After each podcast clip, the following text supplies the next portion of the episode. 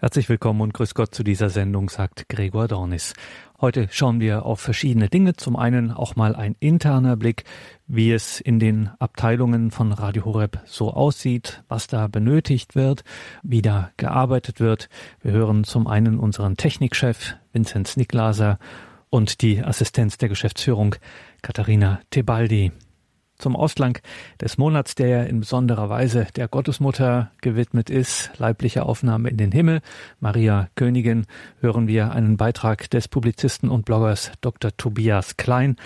Der Mann hat einen Blog, der nennt sich Huhn Meets Eye. Außerdem hat Tobias Klein Rod Dreyers Benedikt-Option übersetzt, erschienen im FE Medienverlag. Und er hat sich mal Gedanken über die Bedeutung so eines Festes wie leibliche Aufnahme in den Himmel, die Bedeutung eines solchen Festes im Jahre 2019 gemacht. Und das ist ganz erstaunlich, was man da so alles dazu sagen kann. Und zum Ausgang der Sendung werfen wir noch einen Blick voraus auf den kommenden Dienstag. Dann stellen wir hier in dieser Sendung, in der Credo-Sendung, die Frage, ist es vernünftig, an Gott zu glauben? Das also erwartet uns in dieser kommenden Stunde. Jetzt zunächst ein Blick in die Arbeit von Radio Horeb. Wir hatten in den vergangenen Wochen immer mal wieder am Mittwochmittag auf die Arbeit der einzelnen Abteilungen bei Radio Horeb geschaut. Unser Geschäftsführer Peter Sonneborn war da zum Beispiel im Gespräch mit unserem Cheftechniker Vinzenz Niklaser. Vinzenz, ähm, Technik, da, die ist ja im Radio wirklich allgegenwärtig. Dauernd hört man von Technik, Technik hier, Technik dort. Wenn ein Fehler passiert, ist meistens die Technik schuld. Wenn es nicht so war, dann sagen die Techniker, hey, wir sind gar nicht schuld. Und ähm, ähm, es ist immer so eine schöne Ausrede, wenn die Technik dann schuld war. Nein, also es ist alles durchtechnisiert. Ohne Technik geht gar nichts. Und mit einem zwinkernden Auge könnte man sich schon fragen, ob jetzt eigentlich die Redaktion oder die Technik die wichtigste Abteilung hier im Radio ist. Klar, die Redaktion liefert die Inhalte, Technik bahnt den Weg zu den Zuhörern wirklich ganz essentiell. Dass bei uns ab und zu mal was passiert, dass irgendwo eine Leitung abbricht, das ist bei 16 Stunden Live-Betrieb überhaupt gar keine Frage, dass das passieren kann. Und angesichts dessen, was ihr in der Technikabteilung hier leistet, möchte ich gleich voranschicken, dass es wirklich wenig ist, was hier passiert. Und äh, in diesem Zusammenhang schon gleich mal ein, ein großer Dank für euren ganz tollen Einsatz. Vincent, wenn wir von Technik reden, dann denken die meisten beim Radio wahrscheinlich an Mikrofon und Mischpult. Was gehört alles dazu, dass so ein Radio läuft? Ganz grob mal gesagt, die einzelnen Bereiche deiner Abteilung. Herr Groh, gut, äh, fangen wir mit dem Audiobereich an wieder, wo wir gerade waren. Es sind die Studios, die ja alle neu aufgerüstet worden sind, in München weiter schwankend digitalisiert sind. Da aber immer wieder dahinter, dahinter natürlich auch viel Arbeit steckt, um alles wieder am Laufen zu halten. Das ist nämlich ein Stichpunkt. Man sagt immer, wir haben jetzt München umgebaut, alles renoviert, nagelneue Technik drin ähm, könnte man meinen, die nächsten zehn Jahre ist kein Finger zu rühren. So ist es leider nicht. Wir optimieren in alle Richtungen. Wir bauen ja beispielsweise auch die neuen SNGs dazu und so weiter. Das sind Übertragungswegen. Das heißt, SNG kennen die Zuhörer vielleicht nicht. Genau. Und da muss man sich auch wieder die Schnittstellen schaffen, äh, muss man schauen, wie integriere ich das und so weiter. Das heißt, da wird immer wieder optimiert, angepasst. Und was wir auch erlebt haben, sind zum Beispiel Technologiewechsel, für die wir gar nichts können. Wenn jetzt die Telefonie auf Internettelefonie umgestellt wird, alles andere abgeschaltet wird, dann müssen wir reagieren. Ja. Und schwupps hat man ein Riesenprojekt an der Backe oder am Bein hängen. Oder es gibt so Träume wie zum Beispiel, dass die Referenten in besserer Qualität zu, zugeschalten werden. Auch da arbeiten wir dran. Das heißt, äh, wir sind immer am Verbessern der Qualität. Es gibt Beschwerden, dass äh, Musik Lautstärken oder die Qualität nicht oft nicht passt. Mhm. Auch da sind äh, noch gibt es noch viel für uns zu tun, wo wir einfach Feinarbeit leisten müssen. Ja. Gerade was die Qualität der Referenten betrifft, sind wir vom Traumstatus schon ein ganzes Stück weiter. Wir sind schon an der Realisierung eigentlich ja. Stück für Stück, weil das über die IP-Telefonie möglich ist, hier einen, einen wirklichen Qualitätssprung zu bekommen. Gut, Audiotechnik, also da muss immer was getan werden. Die Studios müssen aktuell gehalten werden, Technologien müssen mitgegangen werden. Die Technologiewechsel sind schneller als, äh, also laufen eigentlich immer schneller, genau wie überall. Nicht ganz so schnell wie im Handybereich, aber, ja. aber doch auch. Die Außenstellen gehören noch dazu natürlich. Mhm. Wir wollen beispielsweise in, in Gebetsgruppen, in Altötting wollen wir was Großes bauen, aber auch neue Gebetsgruppen hinzunehmen, wie jetzt zum Beispiel in Augsburg die Bicycles und so weiter. Mhm. Das heißt, da wird immer wieder, äh, jedes Jahr sind da einige, zwei, drei, vier Stationen, wo wir neu machen oder auch die alten, wo wir überarbeiten müssen. Mhm. Und wie viele äh, Mitarbeiter hat jetzt deine Abteilung? Wir sind bei, ja gut, mit den Praktikanten sind wir jetzt mittlerweile schon an die acht Leute. Mhm, mit den Praktikanten, die auch die Ü-Wägen begleiten, ja. die eigentlichen Ingenieure zu fünft. Zu fünft, genau. Zu fünft. Eine Stelle suchen wir noch dazu, so richtig eine Ingenieursstelle oder ja, aber da reden wir gleich noch drüber. Ähm, wie viele von diesen Kollegen ähm, sind jetzt mit Audiotechnik, Außenstandorten beschäftigt? Mit den Außenstandorten haben wir einen Kollegen, den Dominik Ruhoff, der sich primär um die Außenstellen kümmert. Intern für die Studios haben wir den Florian Kieslich, der dann äh, die ganze Planung und die Qualitätsoptimierung macht. Mhm. Und auch die Schulung der Mitarbeiter mittlerweile sehr viel Zeit investieren muss. Mhm. Ja. Heute Nachmittag haben wir auch gleich wieder eine ja, Technikschulung, genau. genau. Also der Florian Kieslich, der hat sich da ganz, ganz tief reingearbeitet in die Konfiguration. Mischpulte sind nicht mehr so wie früher einschalten, was dranstecken, ein bisschen äh, irgendwelche Regler rumziehen und geht, sondern äh, das ist schon eine eigene Wissenschaft heute, muss man ja. sagen. Da gehen viele Tage, Wochen und Monate an, an, äh, an Gedankenarbeit voraus, die nachher äh, diese ganzen flüssigen Übergänge und ähm, unsere auch dezentrale Struktur eigentlich mit München, äh, wo Florian Kieslich selber sitzt, Balderschwang als Hauptstudio ähm, und anderen Außenstudios dann ermöglicht. Also zwei Kollegen, die sich hier auf einen sehr großen Bereich fokussieren und das alles stemmen müssen. Und das ist schon manchmal ein ganz schönes Geschwitze, ja, das kriegt man mit. Das ist nicht so, dass, dass äh, das so einfach zu handeln wäre. Bei anderen Sendern, wenn wir jetzt mal von öffentlich-rechtlichen reden, sind da ganze Abteilungen mit vielen, vielen, vielen Leuten damit befasst. Bei uns, ähm, natürlich sind wir kleiner, trotzdem bundesweit äh, ist das schon ein Riesenhaufen Arbeit. Ja, neben der Audiotechnik, die unseren Hörern natürlich am nächsten steht, was haben wir noch für Aufgaben? Die, die nächste größere Abteilung ist natürlich die IT-Abteilung. Also alles, was mit PC, Computer, Server zu tun hat, mhm. Infrastruktur, Netzwerk. Und da sind wir momentan mit einer Person, die das hauptsächlich mit betreut, der dann ähm, an die 90 Maschinen grob gesagt, virtuell oder, oder in Hardware. Maschinen gesehen. sind irgendeine Art von Computer, oder? Computer, also Server, PCs, Laptops, mhm. ähm, 90 ist eher noch mehr wahrscheinlich, mhm. ja. Aber es sind ja nicht nur die Computer, die Server und das Netzwerk, was wir betreuen müssen. Es ist ja auch mittlerweile, die IT geht ja in überall rein. Es geht ja mit ins Studio rein, mit in die Audiotechnik rein. Das mhm. heißt, es ist alles vernetzt. Also jedes Gerät, das wir heute im Studio verbauen, hat einen Netzwerkanschluss und das heißt, äh, muss auch betreut werden und abgefragt werden und so weiter. Die Techniker sagen immer, die Geräte sprechen miteinander.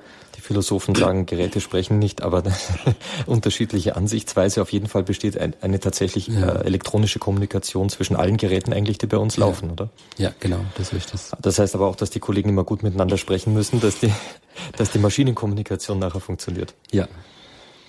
Wir haben dieses Jahr ein, ein Projekt du vor allen Dingen umgesetzt, ein, ein wichtiges äh, für die Datensicherheit. Das ist auch so ein übergreifendes Projekt eigentlich, wo alle miteinander reden müssen, oder? Dass die Daten nicht verloren gehen, ja, das an die war, richtigen Stellen geschrieben wird. Das war schon sehr, sehr wichtig. Wir hatten zwar vorher auch ein, eine Datensicherheit da, aber es war sehr äh, primitiv aufgebaut, einfach auch sparsam, versuchen sparsam zu sein, aber wir haben es einfach gemerkt in den letzten zwei Jahren, es ist, äh, ist einfach zu riskant, wenn man ähm, so arbeitet und haben wir einfach hier äh, investieren müssen und haben wir ein professionelles System implementiert, wo ich jetzt nicht nur die Daten sichern kann, wo ich auch wirklich die ganzen Server als komplette Maschine virtuell wegsichern kann. Und wenn die, da ein was ausfallen würde, kann ich innerhalb von einer kurzen Zeit, halbe Stunde, mhm.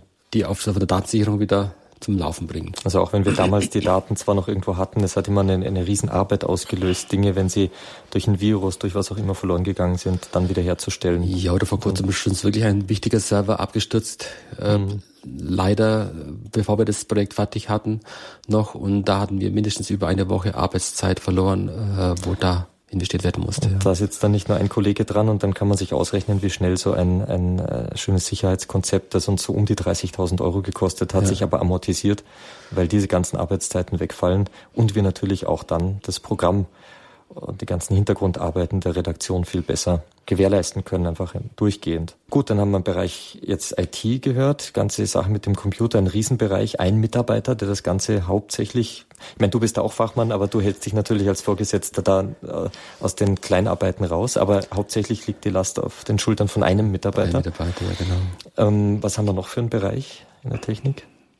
Ja gut, dann haben wir noch die Außenübertragungen, mhm. äh, wo wir den Johannesberg drin haben oder auch noch den äh, äh, Stefan Bergen. Stefan Bergen als Ehrenamtlichen, der arbeitet wie ein Hauptamtlicher. Wo wir auch zwei Praktikanten fix mit dazu haben. Ja. Das heißt, da fahren zwei Übertragungswegen rum, die jetzt auch bis an die Zähne bewaffnet sind mit neuester Technik sozusagen, die ja. bedient werden will, die gepflegt werden will. Geplant muss es auch werden. Wir sind ja gerade dabei, äh, das alte von diesen beiden äh, Übertragungsmobilen zu erneuern. Das ist 20 Jahre alt, das rostet weg. Ich habe es jetzt gerade wieder gesehen. Es ist furchtbar. Wir müssen dieses Projekt jetzt in der vorgegebenen Zeit auch durchbekommen. Die Aussichten stehen ja gut. Hm, wie viele Mitarbeiter würdest du sagen, arbeiten da zu, dass das alles jetzt läuft, solche aktuell halten? Wir haben schon gehört, der Johannes draußen, der Stefan Bergen, die das Ganze draußen betreiben. Es sind die zwei, die das Auto fahren und betreiben, aber es ist auch noch wieder die anderen Kollegen, der Dominik, wo wir vorher schon erwähnt haben, mhm. der eigentlich auch wieder zum Teil das als äh, Hauptamtlicher hier von intern mhm. äh, mitbetreut und immer schaut, ob wir da was erneuern müssen. Der plant auch gerade den neuen Ü-Wagen, mhm. die Technik und so weiter. Ich habe vorhin gesagt, die sind schon sehr hochgerüstet mit, mit modernster Technik. Das ist jetzt keine Spielerei von uns, sondern da geht es ja auch darum, dass wir, wenn wir irgendwo hinkommen, ähm, mit einem möglichst kleinen Fahrzeug, mit ähm, möglichst wenig Mitarbeitern, eben nicht mit 20, sondern mit deutlich weniger Mitarbeitern zu so einer Übertragung kommen, dass dann effizient und gut wirklich in bester Qualität gearbeitet werden kann. Ja, Vinzenz, jetzt haben wir die Technikprojekte schon gehört, ähm, die, das Sicher Sicherungssystem, Datensicherung, dann das, der Ü-Wagen, das ist natürlich ein Riesenprojekt. Projekt. Was haben wir denn sonst noch für Projekte laufen dieses Jahr in der Wir Technik? hatten ein Projekt und das sind wir immer noch am, am Laufen, aber Costa hatten wir schon, das Freik, die neue Software haben wir eingeführt, wo die ganze Arbeitsorganisation, genau. die ganze Projektmanagement, Oh, das alle. war dringend notwendig. Ich glaube eben, das können alle davon sprechen im Radio hier. Ja, ja. Dass wir zum Leidwesen mancher Mitarbeiter, dass hier so ein Tool eingeführt wurde, weil man natürlich ein bisschen Zeit investieren muss, aber unterm Strich eine ganz tolle Sache, weil auf die Art und Weise die Mitarbeiter äh, in Kommunikation treten müssen. Jeder hat dort seine Aufgaben drin, seine ähm, seine Pläne, Projekte und so weiter. Und gerade auch für die Technik ist natürlich gut. Ne? Das ist gut und Projekte mittlerweile, ich glaube, wir sparen da intern äh, wahnsinnig viel im E-Mails ein. Also ich glaube, zwei Drittel der E-Mails fallen schon intern weg, weil wir das Projekt haben. Und ja. damit dann auch nachfragen und und und, und man fängt ja. ganz anders an zu arbeiten. Deswegen lohnen sich diese Investitionen. Dann haben wir natürlich noch äh, Projekte wie ähm, Gut, die Schließanlage im Haus, das ist, gehört eigentlich zum Hausmanagement dazu, aber es auch betreuen bleibt, wir mit natürlich. Bleibt an der Technik hängen. Ja. Ist natürlich eine elektronische Schließanlage, aber wir haben ja drüben im Nachbarhaus so viele neue Büros, Gott sei Dank, dazu bekommen, dass wir jetzt wirklich schauen müssen, dass wir, äh, dass wir da auf der sicheren Seite sind. Datenschutz äh, hat ja auch noch einiges mit sich gebracht, was wir jetzt berücksichtigen müssen, müssen mit der Schließanlage. müssen wir die neue Anlage jetzt Deswegen haben wir, können wir da auch nicht ausbauen, die alte. Ja. Netzwerk haben wir noch, was wir unbedingt jetzt halt durch die Modernisierung, durch das mhm. Wachsen sind wir dabei. Wir auch müssen wir die, die ganzen Netzwerkkomponenten hier erneuern und mhm. werden auch dieses Jahr nochmal fest investieren müssen. Ja. Ein riesiges Gebiet. Vielen Dank, Vinzenz, für den Überblick jetzt, was wir da so, so alles vorhaben. Dazu kommen natürlich viele kleine Dinge noch. Hier muss mal ein Computer getauscht werden, weil er einfach äh, kaputt geht. Irgendein ein Server, äh, der sich dann nach vielen Jahren mal verabschiedet und so. Das sind manchmal etwas unvorhergesehene Sachen. Ähm, neue Übertragungsgeräte und, und, und. Da häufen sich die Summen ein wenig an was wir da brauchen. Danke für eure Arbeit nochmal und alles Gute jetzt auch in der Zeit, wo Kollegen vielleicht im Urlaub sind. Okay. Ja, liebe Zuhörerinnen und Zuhörer, ein kleiner Blick in die Technikabteilung.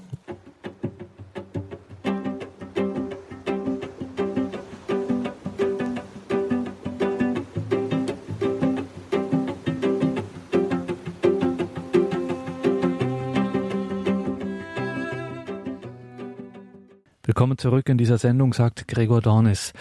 Wir schauen heute in dieser Sendung auf das eine oder andere Highlight dieses Monats. Ein Highlight war sicherlich der Wochenkommentar des 17. August, zwei Tage nach dem Hochfest leiblicher Aufnahme Mariens in den Himmel. Unser Kolumnist Dr. Tobias Klein machte sich sehr intensive und sehr dichte Gedanken anlässlich dieses Festes leiblicher Aufnahme Mariens in den Himmel und das kann man nicht oft genug hören, was er da zu sagen hatte, auch und gerade mit Blick auf die Kirche unserer Zeit. Dr. Tobias Klein. Liebe Hörerinnen und Hörer, vor wenigen Tagen haben wir das Hochfest der Aufnahme Mariens in den Himmel, landläufig Mariä Himmelfahrt genannt, gefeiert. Ein typisch katholisches Fest, könnte man sagen, und eines, bei dem es darum geht, dass sich, wie es in einem bekannten Kirchentagsschlager heißt, Himmel und Erde berühren. Möglicherweise liegt jedoch gerade darin, in dieser Vereinigung der irdischen leiblichen und der überirdisch geistigen Sphäre, das Sperrige und Provozierende des im Jahr 1950 von Papst Pius XII. dogmatisierten Glaubenssatzes von der leiblichen Aufnahme Mariens in den Himmel, da wächst etwas zusammen, was dem gängigen menschlichen Verständnis zufolge nicht zusammenzugehören scheint. Es ist wohl einigermaßen bezeichnend, dass in der seit 1970 im deutschen Sprachgebiet liturgisch verwendeten Übersetzung des apostolischen Glaubensbekenntnisses die Auferstehung des Fleisches nicht explizit vorkommt, sondern mit Auferstehung der Toten wiedergegeben wird dass die Seele des Menschen in den Himmel aufgenommen wird, während der Leib zerfällt, scheint leichter vorstellbar zu sein als eine leibliche Auferstehung am Ende der Zeiten. Hinter dieser Feststellung steckt möglicherweise noch mehr, als es auf den ersten Blick scheint. Wäre der christliche Glaube eine rein geistige Angelegenheit, ein philosophisches System, ein ethisches Programm, ein Kanon von Werten, dann täte sich der moderne oder postmoderne Mensch womöglich weniger schwer mit ihm. Ja, man kann davon ausgehen, dass nicht wenige, die sich selbst als Christen definieren, ihren Glauben genau so oder jedenfalls in erster Linie so verstehen. Tatsächlich hat das Christentum aber eine sehr handfeste leiblich diesseitige Komponente. Zentrale Elemente seiner Glaubenslehre, so vor allem die Menschwerdung, der Kreuzestod und die Auferstehung Jesu Christi, sind reale, in Raum und Zeit verankerte Ereignisse, die zugleich aber auch nicht einfach abgeschlossen in ferner Vergangenheit liegen, sondern in die Gegenwart hinein weiterwirken.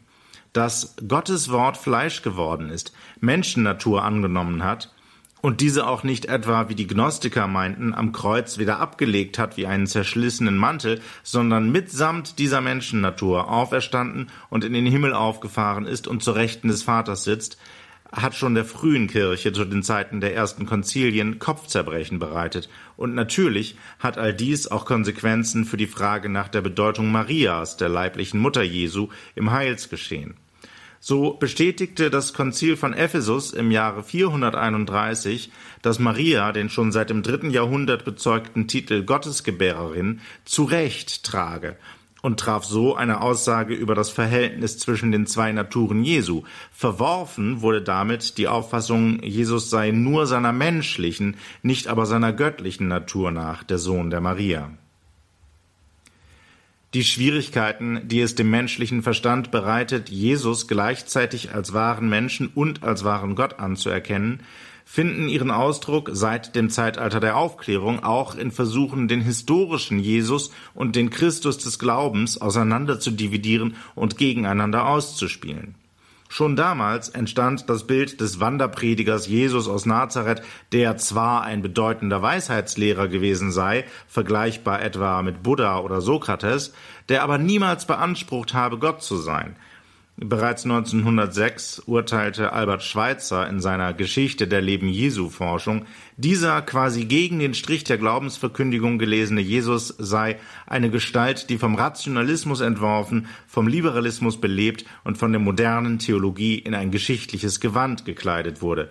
Letztlich habe jeder Autor, der dem vermeintlich unter dem Sedimentgestein der christlichen Dogmatik verborgenen historischen Jesus nachgespürt habe, nur seine eigenen Idealvorstellungen auf diesen projiziert, habe sich also je nach persönlichem Geschmack einen eigenen Jesus zurecht spekuliert.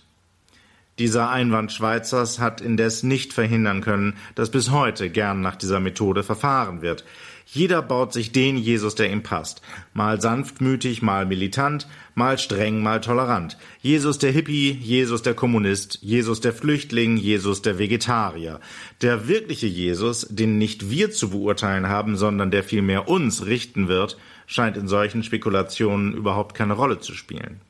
Sogar die besonders in evangelikalen Kreisen populäre Frage, was würde Jesus tun, reduziert Jesus, wenn man es recht bedenkt, auf ein bloßes Vorbild für ethisch richtiges Handeln und zieht gar nicht in Betracht, dass er tatsächlich und nicht nur im Konjunktiv lebt und wirkt.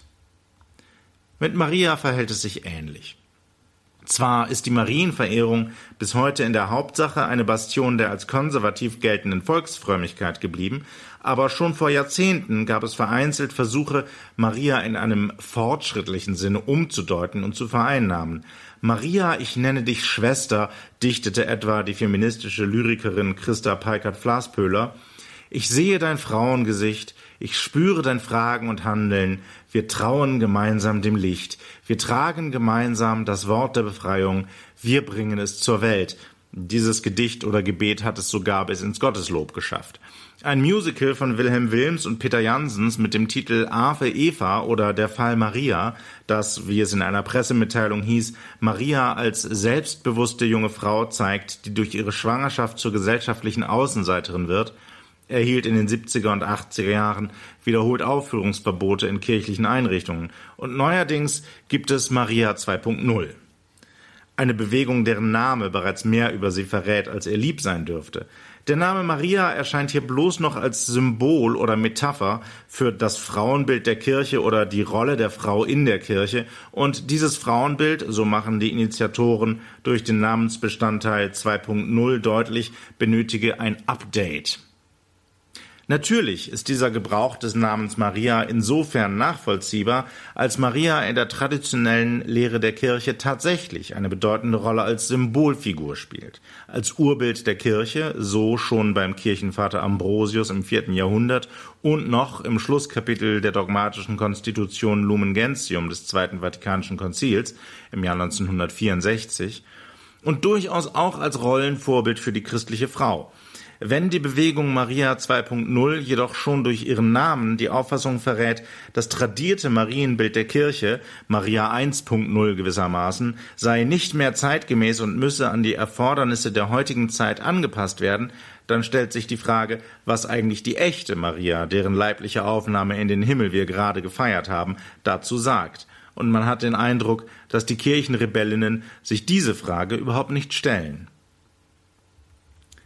Mit der Frage, was würde die echte Maria sagen, will ich allerdings nicht zwingend auf eine Diskussion über Marienerscheinungen hinaus. Dass gegenüber angeblichen Botschaften der Gottesmutter, die von kirchlicherseits nicht anerkannten Erscheinungen stammen, Vorsicht angebracht ist, dürfte auf der Hand liegen. Aber auch da, wo die Kirche, wie etwa im Falle der Erscheinungen von Lourdes oder Fatima, den übernatürlichen Charakter der Erscheinungen bestätigt hat, sind die Mitteilungen der Gottesmutter an die jeweiligen Seher als Privatoffenbarungen zu betrachten und damit nicht Bestandteil des verbindlichen Glaubensguts. Für uns einfache Gläubige mag es daher genügen, darauf zu schauen, was uns die Evangelien über Maria verraten, und dort besteht ihre Rolle in erster Linie darin, auf Jesus hinzuweisen. Wenn wir uns fragen, was Maria uns heute zu sagen hat, dann finden wir die wohl beste Antwort darauf im Johannesevangelium Kapitel 2 Vers 5. Was er euch sagt, das tut. Dr. Tobias Klein war das in seinem Wochenkommentar am 17. August bei Radio Horeb. Das kann man nachhören. Ein Podcast, den Sie auf gar keinen Fall verpassen sollten. Tolle Beiträge immer im Wochenkommentar am Samstagmittag. Kann man, wie gesagt, auch im Podcast nachhören. Lassen sich das nicht entgehen diese Rubrik Wochenkommentar. Morgen übrigens eine Premiere. Da hören wir den Philosophen und evangelischen Theologen Professor Harald Seubert aus Basel. Der steht auch nächste Woche am Dienstagabend in der Credo-Sendung Rede und Antwort. Stellt sich der Frage, ist es vernünftig, an Gott zu glauben?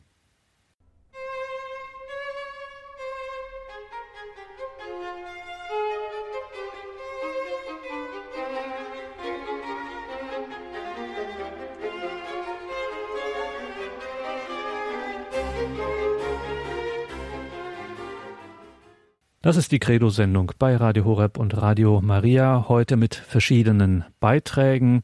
Ein Schwerpunkt dieser Sendung ist auch einmal ein Blick auf die Arbeit der einzelnen Abteilungen bei Radio Horeb. Das haben wir in diesem Monat am Mittwochmittag immer gemacht. Wir hatten ja die Online-Redaktion, die PR, die Technik und natürlich so ein großes Radio, wie es ja Radio Horeb mittlerweile ist, hat natürlich auch einen ganz beträchtlichen Verwaltungsaufwand, den dann auch eine Abteilung zu stemmen hat. Katharina Tebaldi war dazu im Gespräch mit dem Geschäftsführer von Radio Horeb, Peter Sonneborn. Wenn wir jetzt mal schauen, wir haben jetzt letztes Jahr das schwankt immer ein bisschen wegen der mhm. Praktikanten, aber so 52, 53 Mitarbeiter gehabt. Praktikanten sind ja bei uns ein Jahr, an, ein Jahr lang angestellte äh, Mitarbeiter oder Mitarbeiterinnen, die äh, wirklich einen normalen Arbeitsvertrag haben. Deswegen zählen die bei uns auch zu den Mitarbeitern.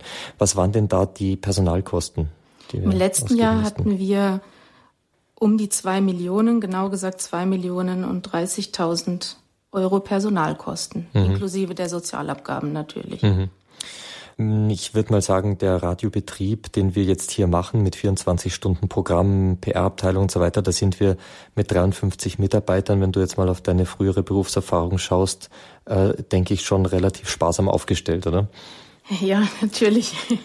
Im Vergleich natürlich zu manchen anderen großen Unternehmen ähm, aber ich denke, den Vergleich muss man da auch gar nicht anstellen. Ich wollte den nur deswegen anstellen, weil mhm. 53 mit dieser Zahl kann man jetzt vielleicht nicht unbedingt was anf mhm. anfangen. Und wenn man von anderen Privatradios hört, dass die vielleicht mit einer Handvoll Leuten auskommen, dann ist das auch richtig. Der mhm. Unterschied ist halt nur, dass wir einen Live-Betrieb haben, wie gesagt, von 16 Stunden von 24, äh, mit ganz vielen Live-Sendungen, sehr gehobenen Inhalts, nicht nur Musikprogramm, was ja auch schön ist, aber eben wir haben ganz, ganz viel anderes zu tun. Die PR-Abteilung muss schauen, dass wir bundesweit bekannt werden. Wir haben große Ausgaben bei den Verbreitungskosten, also über DAB, neue Digitalfunk, über Satellit, Kabel und so weiter. Und vor diesem Hintergrund ähm, relativiert sich dann die Zahl eigentlich wieder, auch der 53 Mitarbeiter, dass man sagen muss, wir können so gut arbeiten, aber es ist nicht so, dass wir jetzt Mitarbeiter einstellen oder hier angestellt hätten, die Träumchen drehen oder so. Nein, das auf keinen Fall. Mit diesen 53 Personen, was, was wir da stemmen, ist, ist beachtlich. Hm so wie du sagst, diesen ganzen Radiobetrieb, auch der Auftritt nach außen, intern, was in der Verwaltung auch geleistet werden muss, ähm, sind wir schon sehr, sehr gut. Mhm. Gott sei Dank, die Mitarbeiter sind wirklich motiviert, machen ganz, ganz tolle Arbeit und ich glaube, was uns alle auch äh, massivst motiviert, ist gerade das Miteinander mit unseren Zuhörern. Das, was wir auch immer wieder von den Zuhörern gesagt bekommen, ja, das ist schön, dass wir eine, eine Familie bilden, eine Gebetsfamilie. Und äh, für uns ist es äh, zusätzlich auch eine, ähm, eine Tätigkeitsfamilie, würde ich mal sagen, dass wir sagen, die Zuhörer sind ihrerseits wieder tätig. Sie tragen das, was sie über Radio Horeb bekommen, in ihr Glaubensleben, in ihr Gemeindeleben hinein, arbeiten für Radio Horeb in der PR. Und wir versuchen das für die Zuhörer zu tun, so gut wir es nur können.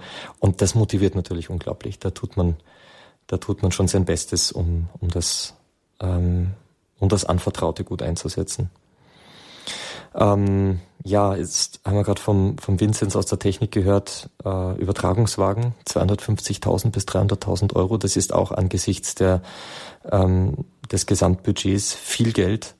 Ähm, Datensicherungssystem 30.000 Euro, eine Schließanlage 25.000 Euro. Das sind Summen, die äh, da, da fragt man sich zunächst mal, buh, wo kommt das Ganze, also warum muss das so teuer sein? Wir können dazu nur sagen, wir schauen uns viele Angebote an, vergleichen ähm, und schauen, dass wir immer äh, da auf einem guten Mittelweg gehen. Frau Kocher sagt immer, wer ins Medienhaus kommt, sich's anschaut, sieht diesen Mittelweg. Es ist gut, solide gebaut, äh, eine schöne Einrichtung, aber nichts überhalten und so versuchen wir es eben auch in der Technik. Es muss gut sein, wir kommen da nicht umhin.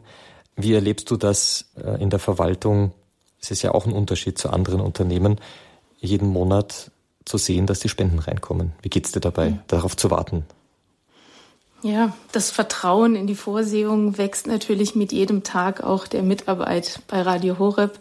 Und es ist wirklich, wenn man das mal erfahren hat, dass der heilige Josef hilft, und wir beten ja jeden Tag zum heiligen Josef in unserem Morgengebet, dann ist das natürlich die große Vertrauensbasis oder Grundlage, aber in der Verwaltung selbst können wir gut mit den Spenden umgehen, die wir bekommen, indem wir sorgsam arbeiten oder vielleicht auch doppelarbeiten und ja, vielleicht noch, noch nicht so ganz optimal Abläufe einfach verbessern. Dadurch werden wir vielleicht schneller, dadurch laufen manche Dinge reibungsloser und ich denke, das ist auch ein Beitrag, den wir in der Verwaltung leisten können, um mit den Spenden fürs Radio gut umzugehen. Jetzt sind wir natürlich von der Technik über die Kosten gleich mal bei den Spenden und bei den Einnahmen gelandet. Die ganze Spendenverwaltung, ähm, auch die Übersichten zu schaffen, wie viel Geld kommt herein, wie viel können wir ausgeben und so. Das ist ein großer Bereich der Verwaltung. Was äh, sind denn die anderen Bereiche? Was tun wir noch in der Verwaltung? Ja, das ist eigentlich eine ganz breite Palette in der Verwaltung. Und ich muss dazu sagen, das hat früher unser Geschäftsführer ganz alleine gestemmt, was eine Riesenmeisterleistung ist. Denn selbst jetzt, wo wir zu dritt in der Verwaltung sind, drehen wir nicht Däumchen, so wie du es vorhin gesagt hast. Wir kümmern uns von ähm, dem Bereich Versicherungen zum Beispiel, unsere Gebäudeversicherung, unsere Inventarversicherung, unsere Elektronikversicherung, über die Versicherung der Autos bis zur Rechnungsprüfung, Rechnungsstellung, über die Organisation von verschiedenen Workshops oder Besprechungen unserer Leiterrunde bis zu verschiedenen Bauprojekten, die anstehen hier im Haus. Das läuft alles irgendwie in der Verwaltung zusammen.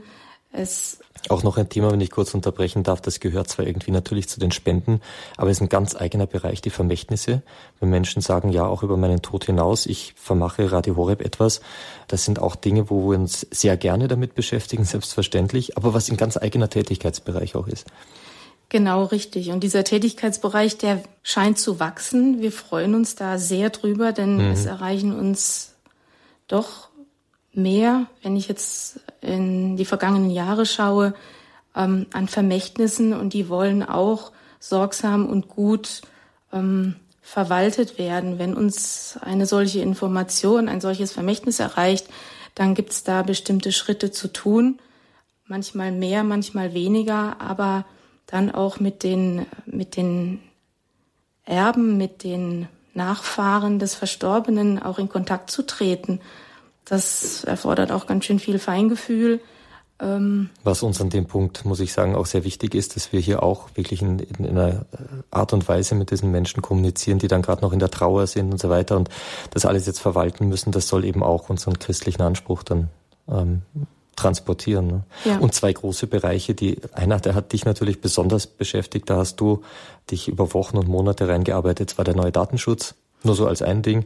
Dann haben wir noch Betriebssicherheit, ähm, Gesundheit der Mitarbeiter, äh, Betriebsarzt und lauter solche Dinge. Alles, was eigentlich in der Verwaltung hängen bleibt. Ne? Genau, richtig. Da kümmert sich meine Kollegin, die Heike Hermes, darum, hat auch extra eine Ausbildung gemacht zur mhm. Sicherheitsbeauftragten, denn Unternehmen unserer Größe müssen in diesen Bereichen einfach fit und up-to-date sein mhm. und das ist einfach notwendig. Ja. Und es ist unseren Mitarbeitern geschuldet. Ja, Katharina, danke. Auch ein kurzer Einblick jetzt in, in die Verwaltungsabteilung. Da gibt's auch ganz viel zu tun. Man denkt immer, Verwaltung, meine Güte, ein paar Zettel abstempeln und irgendwas wegschicken. Es ist eine sehr dialogintensive Arbeit, wo man über vieles reden muss, eben weil es um die Mitarbeiter geht, um das Radio, letztlich dann um die Hörer und um das uns Anvertraute. Und dafür, liebe Zuhörerinnen und Zuhörer, darf ich Ihnen an dieser Stelle aus ganzem Herzen danken, dass Sie uns nicht hängen lassen, dass Sie uns immer helfen. Bitte denken Sie auch in diesen Tagen noch dran, dass immer noch Sommer ist. Das heißt, das Loch des Sommers verfolgt uns nach wie vor, äh, potenziell der Möglichkeit nach, wenn Sie es stopfen, ist dieses Loch gleich zu. Bitte denken Sie dran, wir brauchen Sie immer. Und durch sie kann unser gemeinsames Radio, es gehört nicht uns Mitarbeitern, es gehört uns, Ihnen als Hörern und uns, die wir das verwalten dürfen, dann kann es weiterlaufen, dann können wir die frohe Botschaft hinaustragen. Schön, dass Sie dabei waren. Ein letztes noch. Wir haben noch Stellen offen. Schauen Sie bitte auf unsere Homepage. Gerade Praktikumsstellen bitte immer bewerben in der Technik, Redaktion, Online-Redaktion. Ganz interessanter Job und in der Technikabteilung noch eine Stelle für einen Programmierer. Bitte scheuen Sie sich nicht anzurufen. Denken Sie nicht, es ist zu schwierig. Rufen Sie an, informieren Sie sich, sagen Sie es weiter.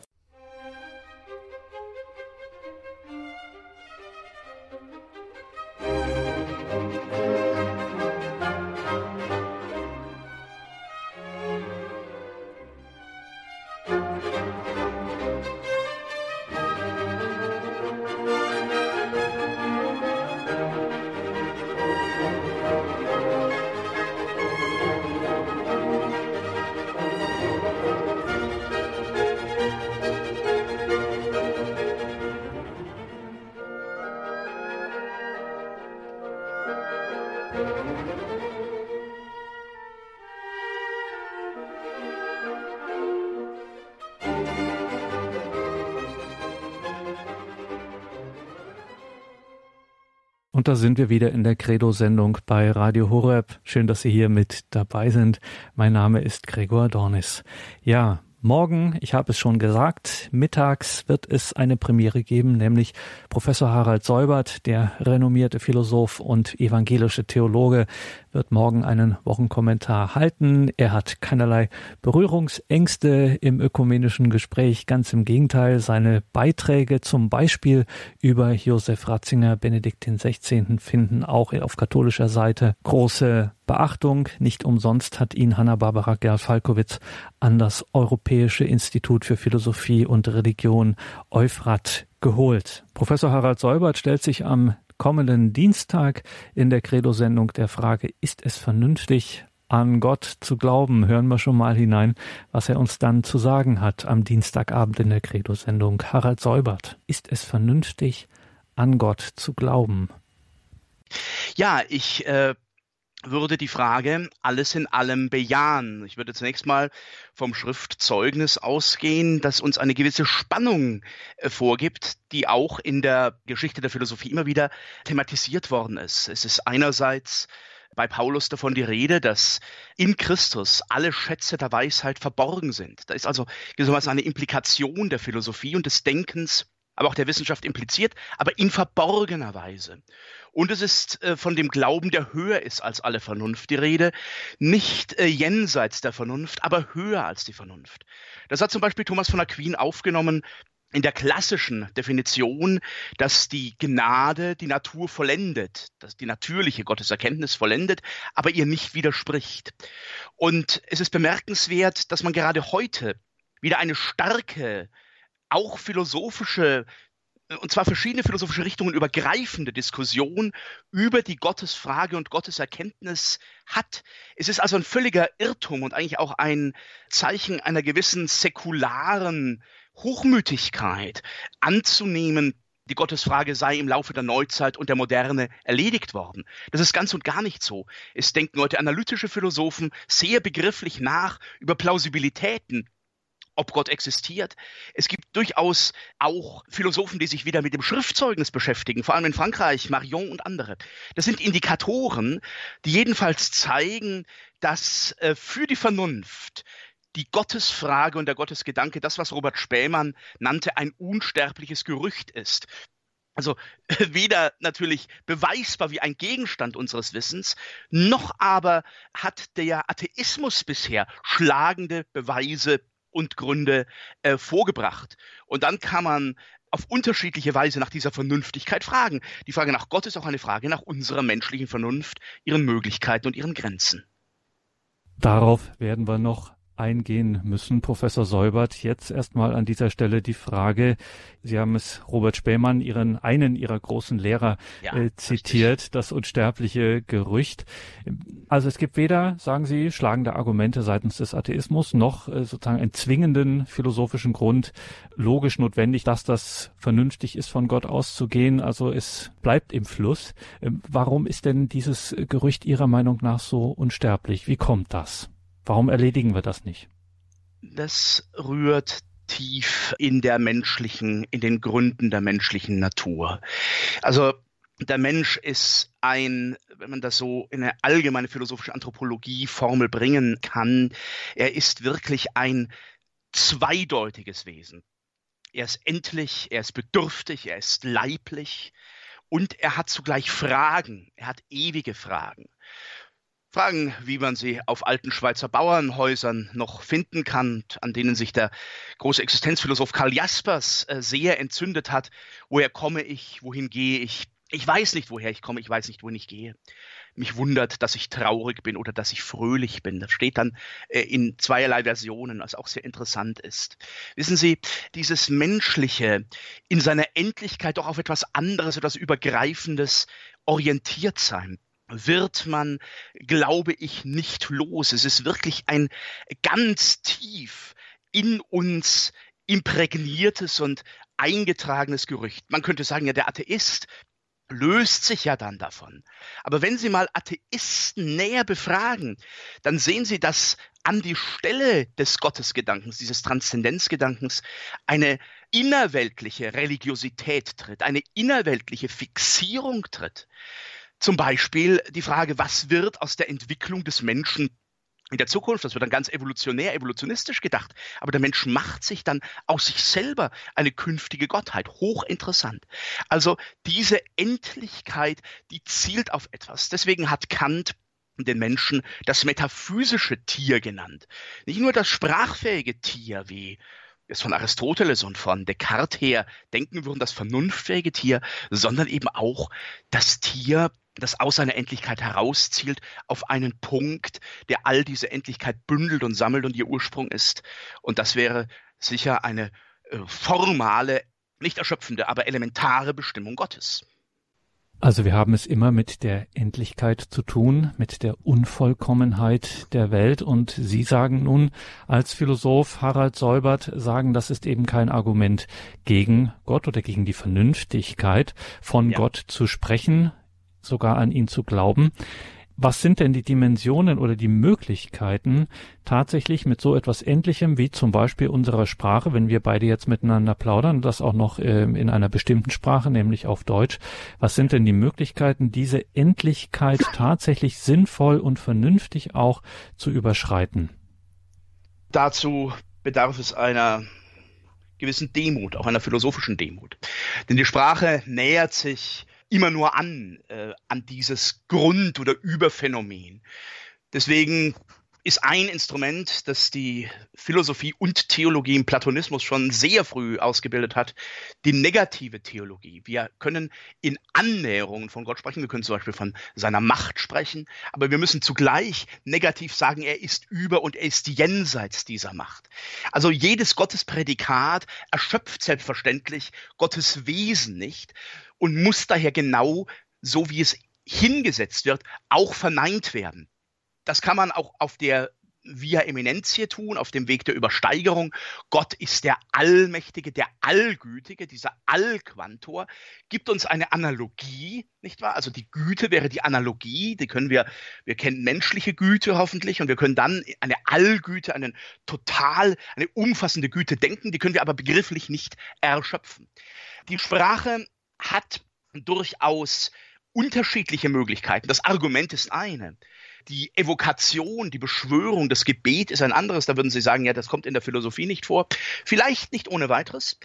Die antike Philosophie hatte durchaus auch das philosophische Gebet, sagt, ich erhebe mich und was eben sehr schön ist und bemerkenswert ist, wo Anselm von Canterbury sein eines Argument entwickelt, um Gott zu beweisen das eine Argument, unum argumentum im 12. Jahrhundert, da tut er das flankiert von Gebeten, von Psalmen, in denen er Gott anruft. Dieses eine Argument sagt ganz kurz, Gott ist das, worüber hinaus nichts Größeres gedacht werden kann.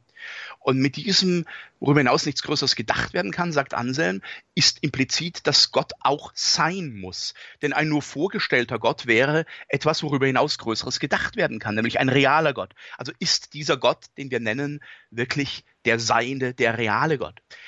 Über die Argumentation, mit der Argumentation hinauszukommen, aber zu wissen, und das muss natürlich jede philosophische Annäherung, positiv oder negativ tun, Gott können wir nicht erfassen, wie wir einen beliebigen Begriff erfassen können. Auch dazu nochmal Augustinus, der sehr treffend sagt, äh, wenn du es begreifst, dann ist es nicht Gott. Dann ist es vielleicht ein Götze oder ein Bild von dir, das du dir magst. Aber es ist nicht Gott. Gott kannst du berühren, aber du kannst ihn nicht begreifen.